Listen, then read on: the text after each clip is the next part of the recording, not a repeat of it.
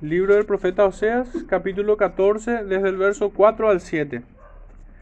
Dice así, yo sanaré su rebelión, los amaré de pura gracia, porque mi ira se apartó de ellos. Yo seré a Israel como rocío, él florecerá como lirio y extenderá sus raíces como el Líbano. Se extenderán sus ramas y será su gloria como la del olivo, y perfumará como el Líbano. Volverán y se sentarán bajo su sombra serán vivificados como trigo y florecerán como la vid. Su olor será como vino del Líbano. Amén. Está allí. Puede sentarse, hermano, que el Señor bendiga su palabra en medio nuestro.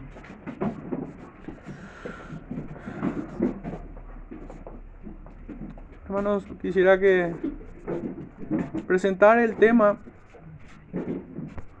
de esta predicación leyendo un poco los primeros versículos del capítulo 9 del Evangelio de Mateo. Mateo capítulo 9, el verso 1 dice, entonces Jesús entrando en la barca pasó al otro lado y vino a su ciudad. Y sucedió que le trajeron un paralítico, tendido sobre una cama. Y al ver Jesús la fe de ellos, dijo al paralítico, ten ánimo, hijo, tus pecados te son perdonados. Entonces algunos de los escribas decían dentro de sí, este blasfema. Y conociendo Jesús los pensamientos de ellos, dijo, ¿por qué pensáis mal en vuestros corazones? Porque, ¿qué es más fácil decir, los pecados te son perdonados o decir, levántate y anda? Pues para que sepáis que el Hijo del Hombre tiene potestad en la tierra para perdonar pecados, dice entonces al paralítico, levántate, toma tu cama y vete a tu casa. Entonces él se levantó y se fue a su casa.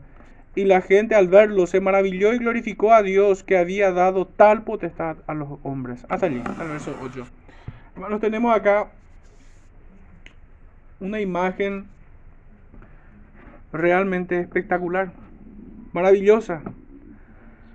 es mi entendimiento que todos estos milagros que el Señor hizo apuntaba obviamente a a la redención del hombre, a la obra salvadora que Él vino a hacer por medio de la cruz, por medio de su muerte, por medio del derramamiento de su sangre. Nosotros conocemos del profeta Isaías en el capítulo 53 que Él llevó nuestras enfermedades y que en sus llagas hemos sido nosotros curados, sanados. Y en su muerte hemos sido reconciliados, ciertamente. Cuando las escrituras en muchas partes nosotros leemos acerca de la salvación como sanidad, salud, curación, Está hablando de una realidad espiritual y no tan solamente de aquella que es física. Pero ciertamente aquellos milagros como eh, también la sanación de los leprosos, dar vista a los ciegos, hacer oír al sordo, hacer andar al, al paralítico, dar vida a los muertos, apuntaba a su obra redentora. Mostraba de manera gráfica aquello que él vino a hacer en lo espiritual para con cada hombre que viniese a Él en arrepentimiento y fe. Acá tenemos una tremenda declaración. Y Él mismo la hace acerca de sí mismo. Y es que el Hijo del Hombre tiene potestad para perdonar, para salvar. Y con, propósito de evidenciar eso y de golpear las conciencias de esos hombres incrédulos que no creían a su mensaje, que no le recibieron, les dijo, levántate y anda a este paralítico. Y tan real como que este paralítico se levantó y andó, y anduvo, que respondió a la voz del Señor. Pues solamente eso necesitó, así como en el Génesis, tan solo se necesitó para toda la creación que, que se haga la luz y la luz fue hecha. De la misma manera, con la misma potencia, Jesucristo, el Hijo de Dios, Dios mismo, la segunda persona de la Trinidad, le dijo a este paralítico, levántate y anda. Y anduvo. Y este hombre anduvo. Ciertamente en este cuadro muchos no le creyeron. De hecho, cavilaban en sus corazones. Y más adelante vemos que aún le van a perseguir para darle muerte. En muchas ocasiones buscando apedrearlo y, finalmente pidiendo su crucifixión. Aquel pueblo, y ahora sí volvemos a nuestro texto central en Oseas, que oía estas grandes palabras acerca de la salvación, si volvemos a retomar nuestro texto, en el verso 4 dice, yo sanaré su rebelión, los amaré de pura gracia, porque mi ira se apartó de ellos. Qué tremenda declaración tenemos aquí. Pero ciertamente la mayoría de aquel pueblo que oía al profeta Oseas también cavilaban sus corazones. Aunque ciertamente el Señor tiene un remanente en medio de ellos que será salvo por medio de la fe. Y es un poco lo que nos toca ver en esta mañana. Estaremos avanzando en, tres puntos.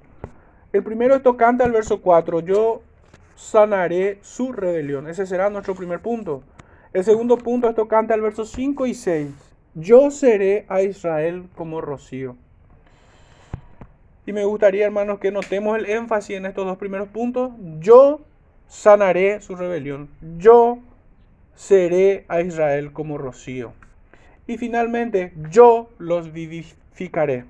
Como un tercer y un último punto para entrar en nuestra reflexión final con la ayuda del Señor. Bueno, yo sanaré su rebelión. Leíamos nuestro texto que Él los amaría de pura gracia, porque mi ira se apartó de ellos.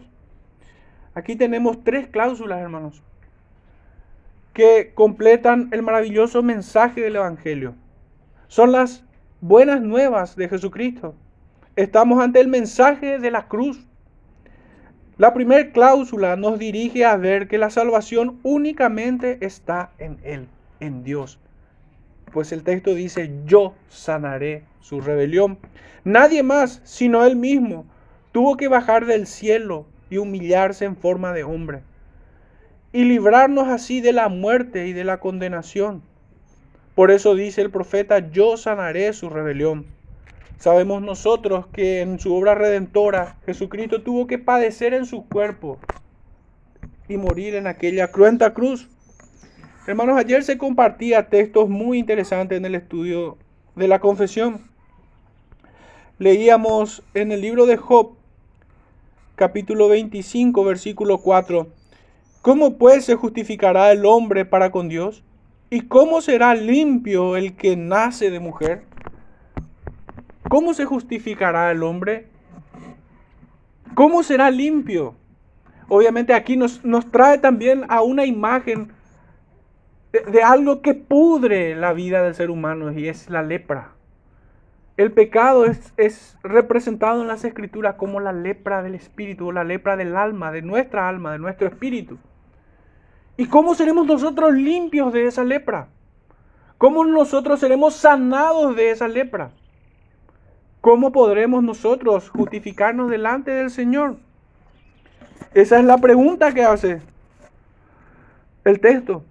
Si saltamos al capítulo 35 del mismo libro, leemos en, el, en los versos 6 y 7, dice, si pecares, ¿qué habrás logrado contra él? Y si tus rebeliones se multiplicaren, ¿qué le darás tú? Si fueres justo, ¿qué le darás a él? ¿O qué recibirá de tu mano? Obviamente, hermanos, este texto no es que, no es que pretende traer la idea de que hubiera algún hombre justo, ni siquiera Job, que era reconocido como un hombre piadoso y varón prudente y lleno de sabiduría en, en aquel tiempo. Ni siquiera él. Es un lenguaje hiperbólico. Porque si nosotros nos remontamos al Edén antes de la caída, ¿qué le podía ofrecer Adán al Señor? ¿Qué pudiera necesitar Dios de Adán? Nada. Pero hermano, nuestra condición es aún peor que la de Adán. Y muchos de manera tonta piensan, no, pero ¿por qué nosotros debemos cargar con la culpa de Adán? Por culpa de Adán. Si yo hubiese estado allí, yo no hubiera pecado. Algunos no, no se atreven seguramente a verbalizar, pero ciertamente la mente carnal trata estas ideas en su cabeza. Pero esto es por demás una tontería. Porque si ciertamente hubiera algún hombre mejor que Adán que pudiera obedecer perfectamente a la ley del Señor, es solamente Cristo. Y prueba de ello es que todo hombre peca. ¿Quién de los hombres no peca? ¿Cómo puede el hombre pecador siquiera albergar semejante idea? de que él pudiera ser mejor que Adán y no haber pecado en el Edén. Esto es un imposible. Es inútil tal razonamiento. En el, libro también tomábamos en el libro de los Salmos en el capítulo 143, los primeros dos versículos, oh Jehová, oye mi oración, escucha mis ruegos, respóndeme por tu verdad, por tu justicia, y no entres en juicios con tu siervo, porque no se justificará delante de ti ningún ser humano. Qué clarito está el mensaje. No hay ningún hombre que pudiera justificarse, que pudiera presentar algo al Señor sin la contaminación de la carne, del pecado. Pues todo lo que tocamos lo contaminamos. Aún nuestras buenas obras están viciadas de pecado. Aún nuestras oraciones no son perfectas. Puede que nuestras palabras sean muy bien escogidas, hermanos. Pero ¿y el corazón? Muchas veces incluso podemos pedir cosas buenas, pero ¿y la intención que subyace detrás de eso? ¿Cómo está? ¿Qué tal salimos de ese examen delante de aquel que pesa los corazones, que escudriña los pensamientos y discierne aún la intención que hay en nuestros corazones? Recordemos, hermanos, que los fariseos eran hombres muy piadosos, de palabras, ellos amaban el orar en público. Ellos rogaban por Israel, por su, por su pueblo. Adoraban al Señor de labios. Pero ¿cuál era la intención que había detrás de, todo eso? El ser visto de los demás. El ser reconocido como, como hombres justos. Recordemos aquel, hombre, aquel fariseo que oraba junto con el publicano. Su oración no era otra cosa que una autoexaltación. Gracias porque yo no soy como aquel hombre. O recordemos aquel joven rico que vino al Señor y tuvo el atrevimiento de decir que él lo guardaba todo desde su juventud, toda la ley. A la pinta, si es así, entonces no necesitaba seguir al Señor. Porque Él vino a sanar a los enfermos. Él vino a dar vida a los muertos. ¿De qué le serviría Jesús a un hombre que no crea que necesita de él? Pensemos en ofrecer el mensaje de salvación a un impío impenitente, orgullosamente impío e impenitente. ¿Cómo va a recibir nuestro mensaje de Cristo quiere salvarte? Que de por, de por sí ya es una frase muy atrevida. O sencillamente cree en Él y será salvo. Tan solo le digamos eso. ¿Cómo lo va a recibir? Y es que nuestras palabras no tendrán cabida en sus corazones. Fíjense cómo reaccionó aquella turba de fariseos que siguió al Señor en, en Juan capítulo 8. Aquellos que habían creído en Él, en Jesús. El Señor les, les dijo que la verdad os hará libres. ¿Libres? ¿Libres de qué? Nunca hemos sido esclavos, nunca hemos sido hijos de prostitución. ¿De qué? Nosotros somos hijos de Abraham. Ellos no veían su pecado en sí mismos. Por tanto, no necesitaban de lo que Jesucristo venía a ofrecerles. Tanto provocó en ellos la ira que agarraron piedras para apedrearlo. Todos conocemos la sentencia que el Señor dijo sobre aquellos hombres. Pero vayamos a otra cita en el libro de Eclesiastés, capítulo 7, verso 20. Dice, ciertamente no hay hombre justo en la tierra que haga el bien y nunca peque. Y en la epístola a los Romanos capítulo 3, versículo 20 y 23 dice, ya que por las obras de la ley ningún ser humano será justificado delante de él porque por medio de la ley es el conocimiento del pecado. Y verso 23, muy conocido por todo el mundo evangelicalista. Por cuanto todos pecaron y están destituidos de la gloria de Dios.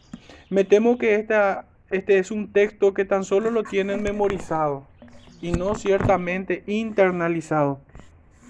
No son conscientes que necesitan realmente de Jesucristo todos los días de su vida. no son conscientes de que necesitan venir en arrepentimiento delante del trono de la gracia y de esa manera acercarse confiadamente.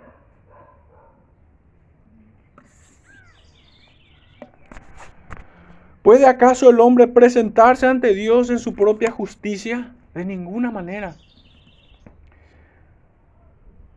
Jamás ninguno pudo ni podrá. Solamente aquellos que vienen en Jesucristo pueden presentarse con su justicia, pues Él ya había cargado la ira de Dios a consecuencia de nuestros muchos pecados. El Salmo 32 dice, Bienaventurado aquel cuya transgresión ha sido perdonada y cubierto su pecado. Este es Salmo de David. Bienaventurado el hombre a quien Jehová no culpa de iniquidad y en cuyo espíritu no hay engaño. ¿En qué estará pensando el rey David? ¿En qué habrá pensado? Hermanos, yo no temo equivocarme si les digo que pensaba en Jesucristo. Es el testimonio de las Escrituras. En Hechos capítulo 2, verso 25 en adelante dice, porque David dice de él, de Cristo, veía al Señor siempre delante de mí, por, porque está a mi diestra, no seré conmovido, por lo cual mi corazón se alegró y se gozó mi lengua, y aún mi carne descansará en esperanza porque no dejarás mi alma en el Hades, ni permitirás que tu santo vea corrupción. Me hiciste conocer los caminos de la vida, me llenarás de gozo con tu presencia. Varones hermanos, se os puede decir libremente del patriarca David que murió y fue sepultado, y su sepulcro está con nosotros hasta el día de hoy. Pero siendo profeta y sabiendo que con juramento Dios le había jurado que de su descendencia en cuanto a la carne levantaría el Cristo para que se sentase en su trono, viéndolo antes, habló de la resurrección de Cristo, que su alma no fue dejada en el Hades, ni su carne vio corrupción. A este Jesús resucitó Dios, de lo cual todos nosotros somos testigos. Así como nosotros vemos la obra de Jesucristo por medio de la fe, también David y todos los que estuvieron antes de, de él Fíjense hermanos que el texto no, no decía que bienaventurado el varón que no había pecado, sino aquel a quien el Señor no culpa de pecado, aquel que es librado de la culpa del pecado, aquel que es librado del castigo del pecado, de la condenación eterna. Bienaventurados son aquellos Cristo es el autor de eterna salvación. La salvación le pertenece a Él. De hecho, esa es la declaración del profeta Jonás en el capítulo 2, verso 9, cuando dice de que la salvación es de Dios. La salvación no es de los hombres. La salvación es de Dios. Ese es el testimonio de las escrituras. El pecador ciertamente es objeto de su amor. Es objeto de su gracia. El Señor nos toma y porque a Él le place. A veces es increíble cómo, cómo piensan muchos de que creen de que la salvación le pertenece a, a Él. Aquí no se ofrece un premio, sino una promesa de salvación. Pero ¿a quiénes se ofrece? A hombres rebeldes y pecadores. De hecho, es de eso mismo que lo sanará. Leíamos en el texto, yo sanaré su rebelión, dice. ¿Para quiénes está dirigido esta sanidad? El Señor mismo declara en sus evangelios que Él no ha venido a sanar a justos, no vino a sanar a sanos. Él vino a dar vista a los ciegos, a resucitar a los muertos, a hacer andar a los paralíticos, a sanar a los leprosos. Por eso él mismo dice, cree y serás salvo.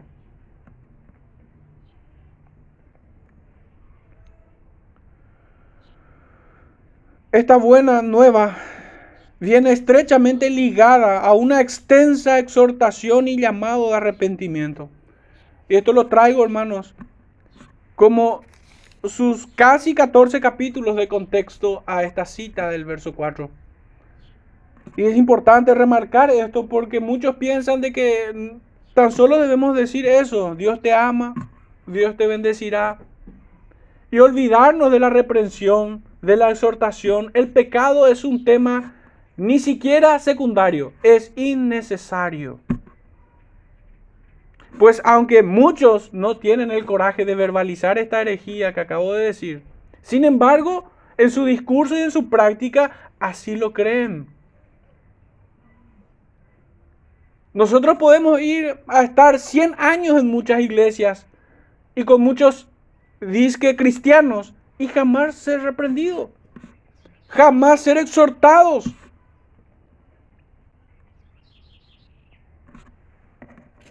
Y la predicación del Evangelio en las calles, el evangelismo, a toda lengua, tribu y nación, a todos los hombres, a todas las naciones de este mundo, se parece más a lo que acabé de decir hace un momento. Parece más un ofrecimiento de un premio o, parece más la invitación a un cumpleaños o lo que fuese. Fíjense que aún en esta declaración, en el verso 4, trae presente el pecado de quienes son llamados. Yo sanaré su rebelión, dice. No dice yo les entregaré la corona y serán campeones. El Señor nos sanará de nuestros pecados. Nos librará de la esclavitud del pecado.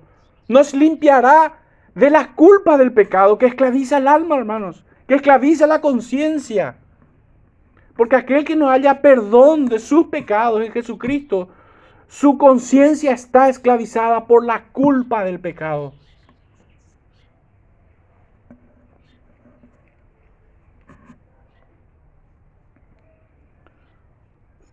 Por esto hacemos memoria de, casi los 14 capítulos de contexto que trae esta buena nueva. Y es mucha exhortación. Podríamos preguntarnos, pero entonces, ¿en qué momento es correcto u oportuno presentar las buenas nuevas? ¿En qué momento hemos de decir, los amaré de pura gracia? La segunda cláusula en esta gran declaración. ¿En qué momento? Y ciertamente esto, hermano, no es una no es ciencia exacta que nosotros podamos tener el control de esto. ¿Cuándo es oportuno ofrecer agua, vida a alguien? Perdón de pecados. Yo me pregunto, ¿en qué momento el Señor les ofreció su amor a los fariseos? ¿En qué momento en, Mateo 23, 23? Eh, todo el capítulo 23, les dice, los amaré de pura gracia a aquellos fariseos. Es una pregunta retórica la que estoy haciendo, pues no lo hace. ¿Cómo, ¿Cómo pudiéramos nosotros ofrecer perdón de pecados a un orgulloso, impenitente y blasfemo pecador? ¿Acaso las promesas de bendición son para los impíos impenitentes?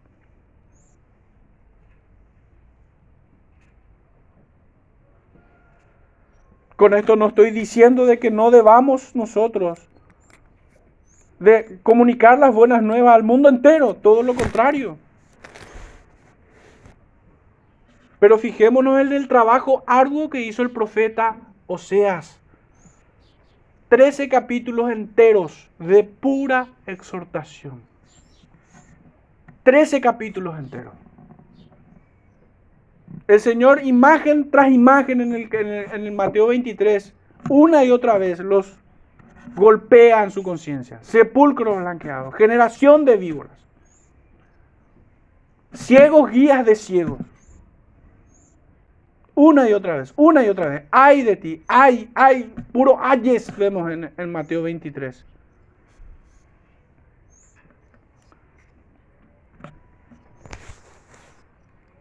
El momento más oportuno de ofrecer las buenas nuevas es para un alma que se, que se duele por su pecado. Es para aquellos quienes desesperadamente buscan perdón de pecados.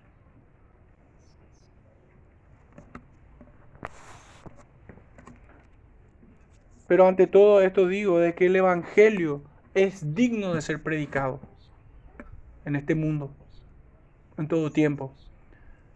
Pero lo que intento hacer notar es de que no debemos ofrecer las promesas del Evangelio tan fácilmente a un impenitente. Ese es mi punto. Es como ofrecer impunidad a un delincuente a alguien que no está arrepentido de sus pecados.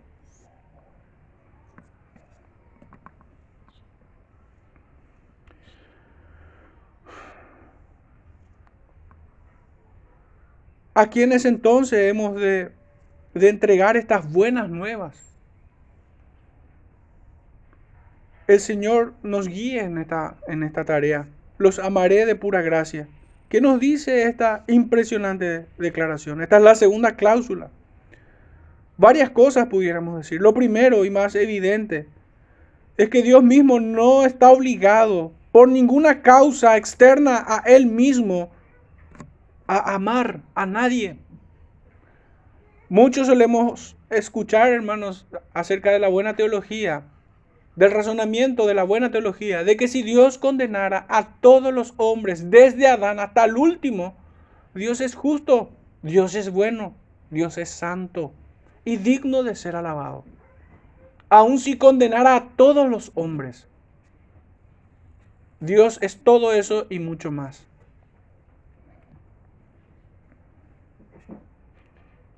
Él lo hace solo porque así lo quiere hacer lo hace por el puro afecto de su voluntad. O si queremos ser un poco más precisos, por amor de su nombre. Es el testimonio de las escrituras. Fijemos lo que dice en el Salmo capítulo 23.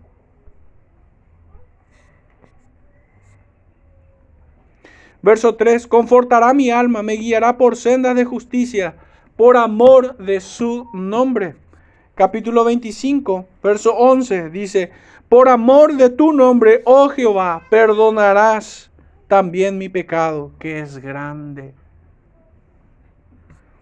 Capítulo 31 del mismo libro, Salmo siempre.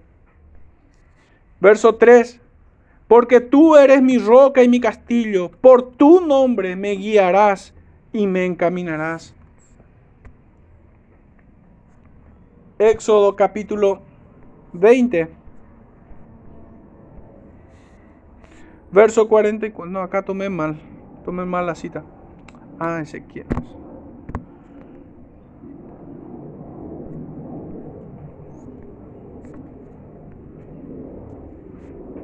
Sí, Ezequiel capítulo 20, verso 44. Y sabréis que yo soy Jehová cuando haga con vosotros por amor de mi nombre, no según vuestros caminos, malos ni según vuestras perversas obras, oh casa de Israel, dice Jehová el Señor. Capítulo 39 del mismo profeta Ezequiel, verso 25. Por tanto, así ha dicho Jehová el Señor, ahora volveré la cautividad de Jacob y tendré misericordia de toda la casa de Israel y me, y me mostraré celoso por mi santo nombre. Tan solo esos versículos, hermanos, pero está saturada la Biblia de esta gran doctrina.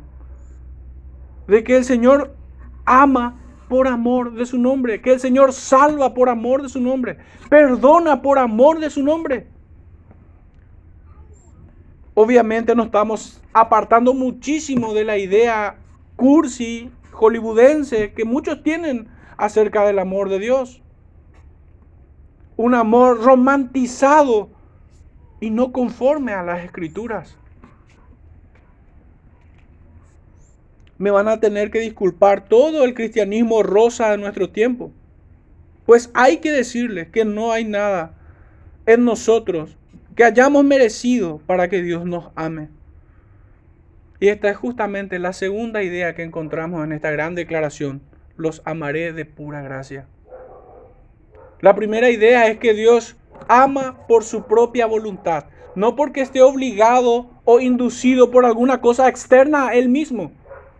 No, es por el puro afecto de su voluntad. Y la segunda gran idea es que no hay nada en nosotros. No hay nada en nosotros. De hecho, ese fue el pecado de Israel. Se creyó especial.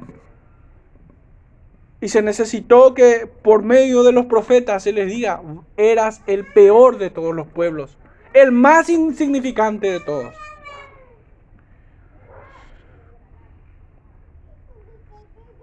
Esta es una idea obviamente que, que golpea el orgullo del cristianismo actual. Porque no hay nada más ofensivo para el ser humano que ser despreciado enteramente. No servimos para nada. Al punto que también se recordaba el día de ayer, un momento antes en el estudio con los más jóvenes, que separados de Él nada podemos hacer. Nada tiene valor separado de Cristo.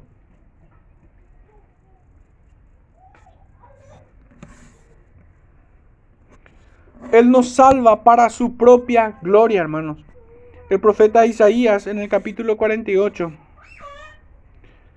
verso 9 dice así, por amor de mi nombre diferiré mi ira y para alabanza mía la reprimiré para no destruirte. Obviamente choca aún más esta declaración, porque muchos creen o pretenden creer, no sé si terminan siendo convencidos o engañados, de que Dios vino a salvarle para entregarle el mundo y las riquezas, para hacerle libre de él mismo incluso y, y establecer cada uno su propia orden del día, cada mañana. Como si cada uno pudiera tener propósitos ajenos al Señor y seguir y establecer su propio rumbo. Como si Cristo murió en la cruz para que tuvieses la oportunidad de que hagas con tu vida lo que bien te parezca. De vuelta estoy sintetizando el modo de pensar que tiene el cristianismo actual.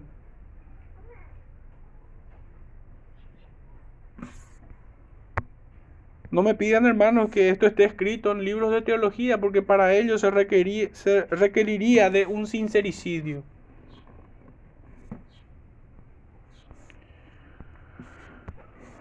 El Salmo 106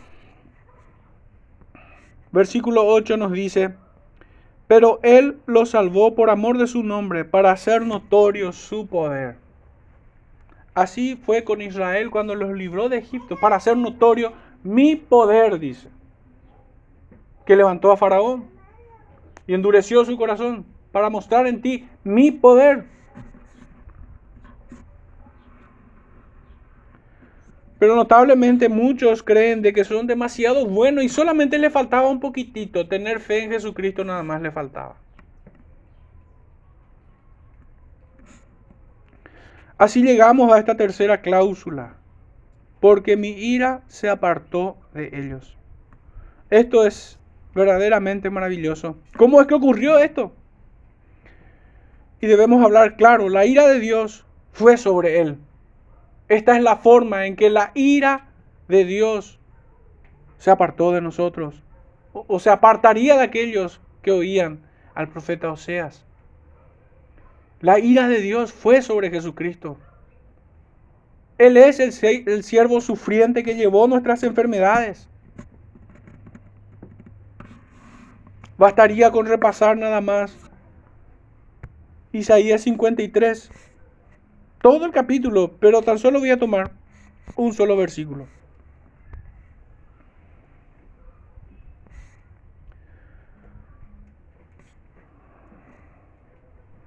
El verso 10, Isaías 53, 10. Con todo eso Jehová quiso quebrantarlo, sujetándole a padecimiento. Cuando haya puesto su vida en expiación por el pecado, verá linaje, vivirá por largos días y la voluntad de Jehová será en su mano prosperada. Esta es la forma en que la ira de Dios se aparta del pecador, se aparta del hombre. No es que Dios se olvida de nuestros pecados o la promesa de Oseas para este pueblo Israel. Es que Dios se olvidaría o haría como que nunca ocurrió el pecado de Israel. No. Ellos debían venir en arrepentimiento y fe. Debían mirar con los ojos de la fe a Jesucristo y depositar su confianza en Él.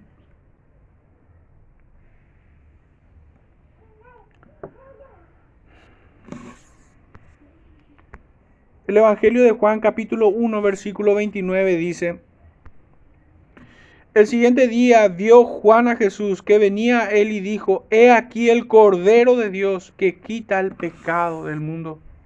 Verso 36. Y mirando a Jesús que andaba por allí, dijo, he aquí el Cordero de Dios.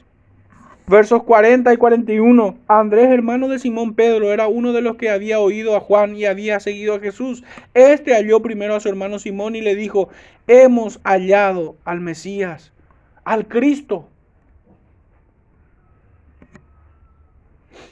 Y es que todas las escrituras hablan de Él. Y guiaban al pueblo a mirar a Jesucristo por los ojos de la fe. Y es que de, ninguna otra manera el hombre podía justificarse. No había otra forma en la que ellos estarían cobijados o abrigados en el amor de Jehová, que es por pura gracia. Si no fuera por Jesucristo, la ira de Dios nunca sería apartado de sobre nuestras cabezas.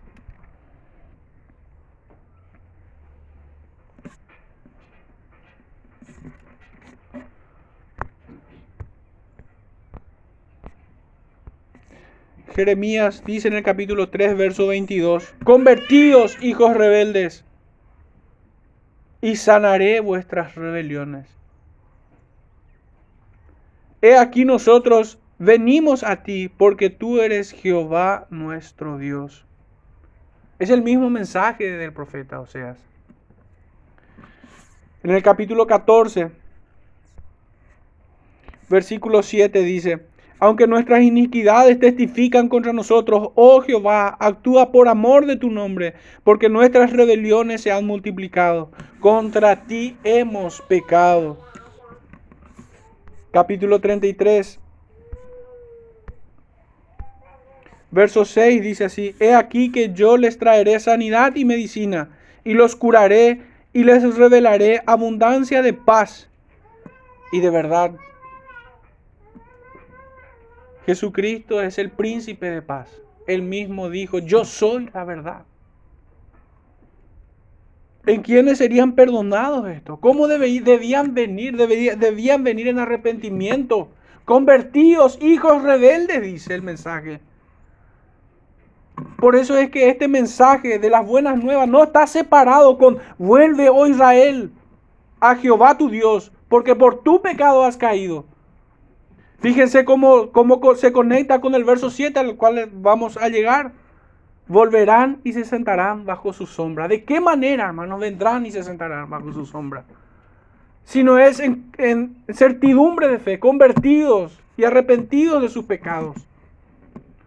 Es la única manera de venir a sentarse y cobijarse bajo sus alas, como bien nos habla el Salmo 91. Y es que no hay otra forma de acercarse a Él. Veíamos este versículo 4 en tres cláusulas. La primera de ellas, yo sanaré su salvación. Y es que la salvación es solamente por medio de Él y no del hombre. Los amaré de pura gracia, porque a Él así le place. No porque esté obligado o, o fuese hallado en nosotros algo por la cual el Señor deba de amarnos. No porque la merezcamos, no es un premio. Y la tercera y última cláusula que cierra este, este mensaje es porque mi ira se apartó de ellos. Y esto es únicamente por medio de Jesucristo. Aquellos israelitas debían haber tenido refrescada la memoria de los sacrificios que se hacían en el, en el templo que obviamente era tipo del Cordero de Dios que quita el pecado del mundo apuntaba a Cristo. Aquellas leyes litúrgicas. Hermanos, acerca de este primer punto podemos decir que Cristo es la causa del perdón divino. Cristo es la causa de nuestra sanidad, de nuestra salvación. Y solamente en Cristo nosotros somos hallados en la gracia divina y separados de su ira. Ciertamente en Cristo hemos sido librados de la ira de Dios. Nuestro segundo punto esto canta el verso 5 y 6. Yo sanaré a Israel como rocío. Aquí se vista una serie de comparaciones. Seis en total. Donde la primera es la raíz o la fuente de las restantes, de las cinco restantes. Esta es la causa y las otras cinco son el beneficio que produce esta primera. Dice, yo seré a Israel como rocío. Dios mismo es la fuente de toda bendición. De hecho, ese es el testimonio que encontramos en el libro de Santiago, capítulo 1, versículos 17. Dice, Toda buena dádiva y todo don perfecto desciende de lo alto del Padre de las Luces, en el cual no hay mudanza ni sombra de variación. Para comprender el significado y el impacto que habrá ocasionado en aquellos corazones compungidos que oían al profeta. Debemos recordar, hermanos, que aquella Israel, si bien estaba en un periodo de, gran abundancia económica y de poder militar, de, soberanía política y de, de todo eso que vemos históricamente en aquel tiempo, sin embargo, también en aquellos días proliferaba un libertinaje atroz Y ahora pensemos por un momento cómo se sentirían aquellos varones pecadores que estaban siendo compungidos, que estaban siendo convencidos de juicio, justicia y pecado por el Espíritu, por el Espíritu Santo. ¿Cómo se sentirían al ver tanta abundancia, tanta arrogancia, al punto que ellos vivían en cama de marfil? Que ellos señoreaban en toda esa región y que el libertinaje era el pan de cada día donde los jueces detenían en la puerta la justicia y la verdad. Afrentaban al pobre y al menesteroso. ¿Cómo se sentirían? En un desierto. Y a, esta realidad debemos agregar las duras amenazas del profeta de que un pueblo vendría a destruirlos por completo. Esta es la imagen de un desierto lleno de alimañas. Esa es la forma en la que aquellos que oían este mensaje recibían esta hermosa promesa. Yo seré a Israel como rocío. Y es que en medio de todo ese juicio, el Señor les entrega una promesa a aquellos a, a quienes son compungidos, a quienes son guiados al arrepentimiento. De vuelta, esta promesa de yo seré como Rocío a Israel no es para los impenitentes. Esta no es una promesa para quienes no están dolidos por haber pecado en contra de un Dios santo. Si hubiera alguna promesa para esto, es promesa de condenación. El Señor jura en su furor de que los consumirá pero para todos aquellos que, que fueron despertados por el Espíritu, estaban siendo agobiados por toda esa realidad. Las riquezas que no hace otra cosa que extraviar el corazón de los hombres. El libertinaje rampante en aquellos días que los llevaba a pecar todos los días y añadir a su pecado más pecado. El servicio indolente de una religión muerta. Jueces corruptos y la amenaza de destrucción. Cuán afligidos habrán estado aquellos hermanos que oían a Oseas. Para ellos fue dicho esta palabra, yo seré a Israel como rocío. Dice el texto, él florecerá como lirio. Y aquí tenemos nuestra segunda comparación.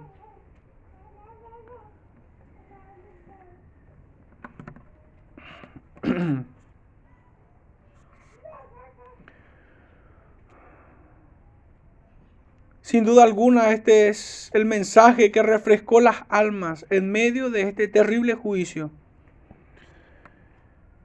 ¿Qué iban a encontrar después de la devastación?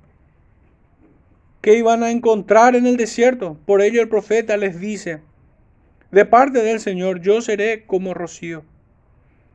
En él se sostiene todas las bendiciones. Fijémonos lo que dice el Proverbios. El proverbio en el libro de Proverbios capítulo 19, verso 12. Como rugido de cachorro de león es la ira del rey, y su favor como el rocío sobre la hierba. Sintetiza perfectamente este proverbio todo este escenario que estamos viendo, que estamos tratando. Había juicio sobre aquellos. Y la comparación es como rugido de cachorro de, de león es la ira del rey, y su favor como el rocío sobre la hierba. Florecerá como el lirio. Una imagen de fructificación abundante, de fertilidad espiritual. El texto sigue comparando y dice, extenderá raíces como el Líbano. Esta es una imagen que comunica crecimiento y seguridad. Pensemos en aquellos frondosos árboles que en su tiempo utilizaban los pobladores para construir grandes embarcaciones.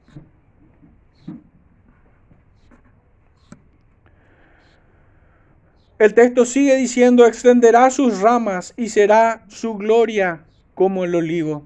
Esta es una imagen del fruto deseado que simboliza bendiciones, todas las bendiciones espirituales y perfumará como el Líbano, imagen de aceptación y de bendición especial de Jehová. Hermanos, aquí quisiera recurrir a algunas citas para tratar de sostener o, de guiarles. ¿Por qué pienso que estas imágenes simbolizan esto? Dice en Génesis capítulo 27, verso 27. Y Jacob se acercó y le besó y olió Isaac el olor de sus vestidos. Y lo bendijo diciendo, mira, el olor de mi hijo, como el olor del campo que Jehová ha bendecido. Hay bendición en este olor. Es una imagen de bendición espiritual. También en el libro de, los, de Cantar de los Cantares, capítulo 4, verso 11 al 15, dice, como panal de miel destilan tus labios, oh esposa, miel y leche hay debajo de tu lengua, y el olor de tus vestidos como el olor del Líbano. Debemos entender que todo este libro habla acerca justamente de la metáfora entre la esposa y el esposo apuntando a la relación que tiene la iglesia con su Señor Jesucristo. Sigo leyendo. Huerto cerrado eres, hermana mía, esposa mía, fuente cerrada, fuente sellada. Tus renuevos son paraísos de granados, con frutos suaves de flores de aleña y nardos, nardo y azafrán, caña aromática y canela, con todos los árboles de incienso, mirra y aloes, con todas las principales especies aromáticas, fuente de huertos, pozos de aguas vivas que corren del Líbano. Son bendiciones especiales. Es la bendición del Señor para con sus escogidos. Y en 2 de Corintios capítulo 2, verso 14 al 16 dice, "Mas a Dios gracias, el cual nos lleva siempre en triunfo en Cristo Jesús y por medio de nosotros manifiesta en todo lugar el olor de su conocimiento, porque para Dios somos grato olor de Cristo en los que se salvan y en los que se pierden." A esto ciertamente olor de muerte para muerte y aquellos olor de vida para vida. Y para estas cosas, ¿quién es suficiente?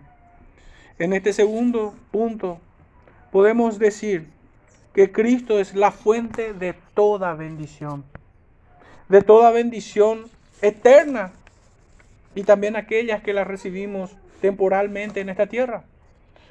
En nuestro primer punto hemos dicho que Cristo es la causa del perdón divino. Y en este punto hemos dicho que Cristo es la fuente de toda bendición. Nuestro tercer y último punto es tocante al verso 7. Yo los vivificaré. nuestro texto dice, volverán y se sentarán bajo su sombra. Finalmente, dos imágenes más. Volverán y, y se sentarán bajo su sombra. El Salmo 91 nos servirá de mejor explicación a esta bendita promesa,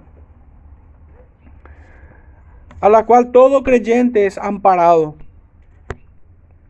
Dice así entonces el Salmo, el Salmo 91. El que habita al abrigo del Altísimo morará bajo la sombra del Omnipotente. Diré yo a Jehová, esperanza mía y castillo mío, mi Dios en quien confiaré. Él te librará del lazo del, cazador, de la peste destructora. Con sus plumas te cubrirá y debajo de sus alas estarás seguro. Escudo y adarga es su verdad. No temerás terror nocturno, ni saeta que vuele de día ni pestilencia que ande en oscuridad, ni mortandad que en medio del día destruya. Caerán a tu lado mil y diez mil a tu diestra, mas a ti no llegará. Ciertamente con tus ojos mirarás y verás la recompensa de los impíos. Porque has puesto a Jehová, que es mi esperanza, al Altísimo por tu habitación. No te sobrevendrá mal ni plaga tocará tu morada, pues a sus ángeles mandará acerca de ti que te guarden en todos tus caminos. En las manos te llevarán para que tu pie no tropiece en piedra. Sobre el león y el áspid pisarás. Hollarás al cachorro de león y al dragón. Por cuanto en mí has puesto su amor, yo también los libraré. Lo, le pondré en alto por cuanto ha conocido mi nombre. Me invocará y yo le responderé. Con él estaré yo en la angustia. Lo libraré y le glorificaré. Lo saciaré de larga vida y le mostraré mi salvación. Obviamente hay muchos versículos aquí que hablan acerca de Cristo y se cumplen en Cristo, se cumplieron en Cristo. Pero estas son las bendiciones para todo aquel que eh, se encuentra en Jesucristo.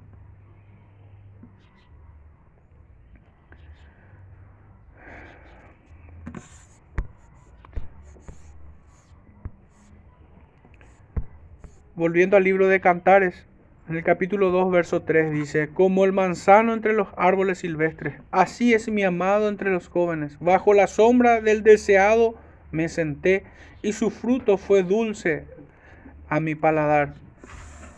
Y por demás estaría ya volver a leer el Salmo 23.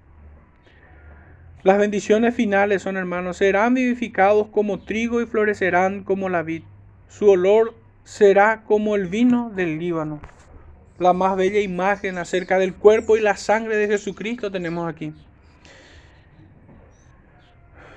En quien encontramos el amor, el amor de Dios, las promesas divinas o divinas promesas, la restauración, la sanidad, la expiación y el perdón de pecado, la redención de nuestras almas, la santificación de nuestras vidas y el verdadero avivamiento en su palabra. Estas son las bendiciones que tenemos aquí, que encontramos. Ciertamente nos toca lidiar con un comentario un poco, poco feliz, porque de hecho muchos dispensacionalistas creen acerca de este texto, creen erróneamente que esto se cumplirá en el Israel étnico durante un milenio literal posterior a la segunda venida de nuestro Señor Jesucristo. Esto es realmente un error. Debía decirlo, debía hacerlo notar, no podía pasar por alto esto. Porque este es el comentario de muchos hoy. Pero estas son promesas para la iglesia, estas son promesas para el creyente. El Señor ofrece perdón de pecados a aquellos que vienen a Él. A aquellos que por primera vez vienen a Él. Y también a sus hijos a aquellos que ya estamos en Jesucristo. Dios responde favorablemente a quienes le buscan en arrepentimiento, pero nunca a impíos que solo atraviesan crisis de moralidad y, y sufren cierto remordimiento al modo que lo padeció Judas. Judas no buscó a Jesucristo. Judas se fue y tomó su propia vida en sus manos hizo lo que bien le parecía.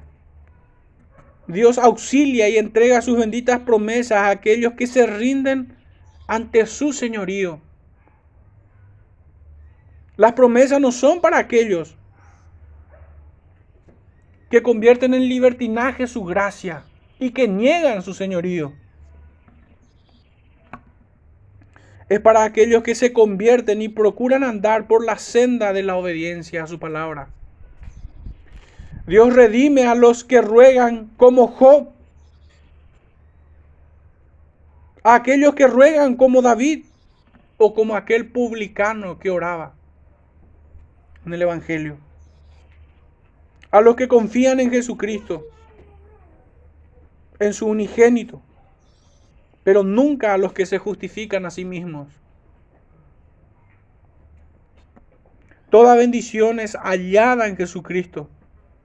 Pero separado de Él, solo hay tinieblas y condenación.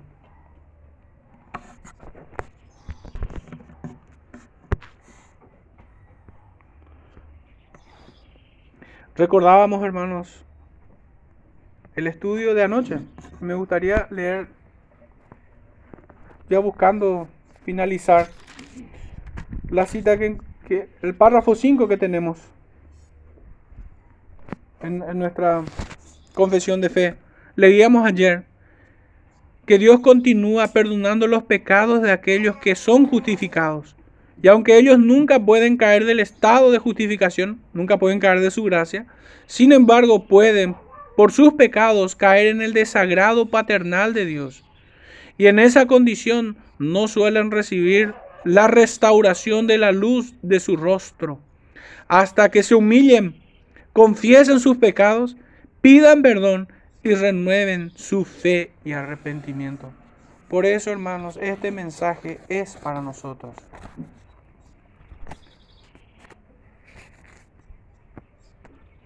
Ciertamente el creyente no puede caerse de la gracia. Pero permaneces en, en amargura, en tristeza, en depresión, realmente no, no, te sientes como alguien que está siendo vivificado, santificado, creciendo en el conocimiento de Dios.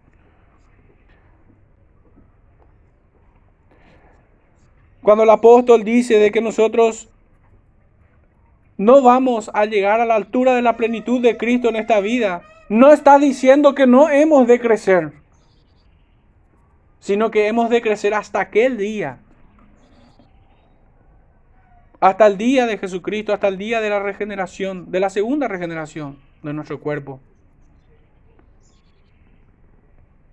Nosotros debemos crecer en el conocimiento de la verdad, en la piedad práctica, en la obediencia sincera a su palabra. ¿Cuánto más hemos aprendido estos años? Estamos en qué mes? En el octavo mes de este año. Y si tan solo nos hacemos un análisis nosotros desde enero hasta este punto, ¿cuánto hemos crecido? ¿Cuánto hemos corregido nuestras vidas? ¿De cuántos vicios nos hemos apartado? ¿De cuántos, cuántos pecados hemos vencido? Ciertamente es imposible sembrar confianza en aquellos que aman el vivir derrotados. El Señor nos habla en su escritura diciendo que nosotros somos más que vencedores. Nos concede el privilegio de luchar contra la tentación, de huir de ella.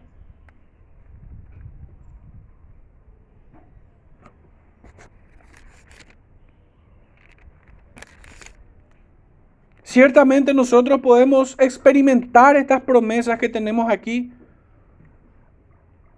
de que el Señor es como rocío que humedece la tierra de nuestro corazón. ¿E-, ¿Es acaso el Señor el que hace florecer en tu vida como lirio la santificación? Nos sentimos seguros nosotros en todas las promesas, en las benditas promesas que tenemos cuando atravesamos prueba, angustia y tribulación, que no necesariamente es pecado. Puede ser enfermedad, puede ser desempleo, Puede ser incluso el desprecio de nuestras familias. El Señor es nuestro rocío. El Señor es suficiente consuelo para nuestras vidas. Hermanos, pero si esto no es así, entonces hay pecados de los cuales debemos arrepentirnos. El presupuesto mínimo es haber descuidado los medios de gracia.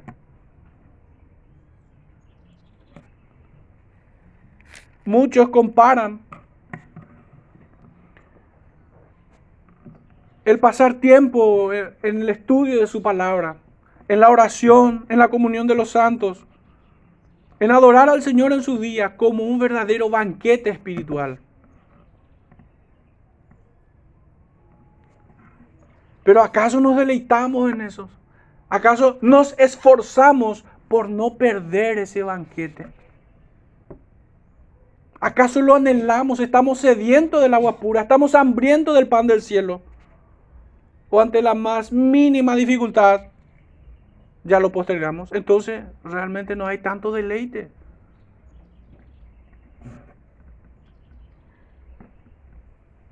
Y cada uno sabrá si hay más pecados que confesar delante del Señor. Pero debemos rogar al Señor que nos conceda verdadero arrepentimiento. No sea que al terminar la oración tengamos que arrepentirnos de nuestro arrepentimiento.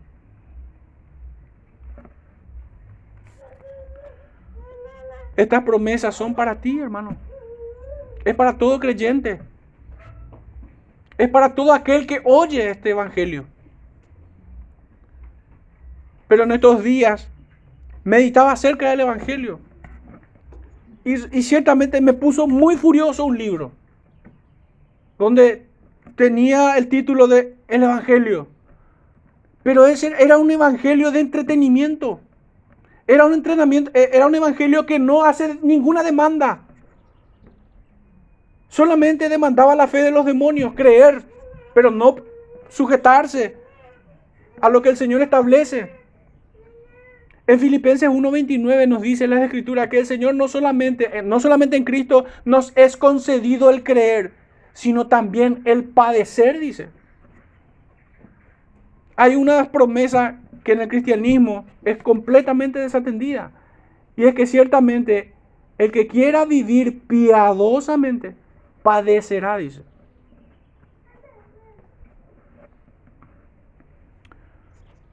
Las cicatrices de Cristo serán en aquellos quienes son benditos de Jehová. El mundo os aborrecerá por causa de mi nombre.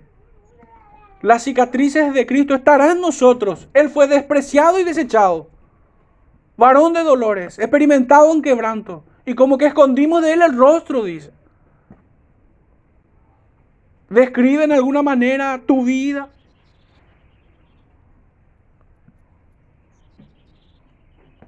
O somos aceptados con una risa diabólica en medio de hombres perversos. Aún tus familiares perversos no se incomodan con tu presencia. Hermanos, el mundo nos vomitará por tener sabor a sal, pero es mejor tener sabor a sal que azufre. Peor sería ser insípidos.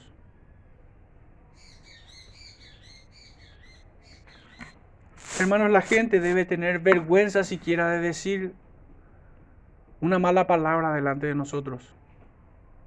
Debe incomodarse. Pero si lo dicen alegremente, porque saben que ni te vas a inmutar. Entonces hay mucho que examinarnos. Recordemos el inicio de este, de este texto. Yo sanaré su rebelión.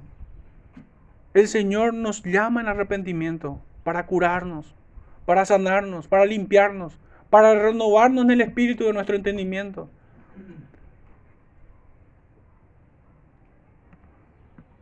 Pero esta promesa es solo para aquellos quienes vienen en arrepentimiento y fe. Los demás van camino a condenación. El Señor una vez más dice Nos dice a nuestra conciencia, escoge pues la vida y no la muerte. He puesto delante de ti la vida y la muerte, el bien y el mal.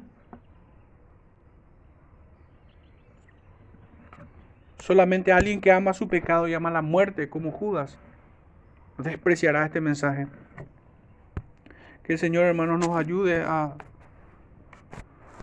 abrazar el Evangelio con sinceridad en nuestros corazones, aferrados a Cristo para perdón de pecados, poniendo la mira en el supremo galardón, en el día de Jesucristo o en el día en el que seremos reunidos con Él delante de su presencia.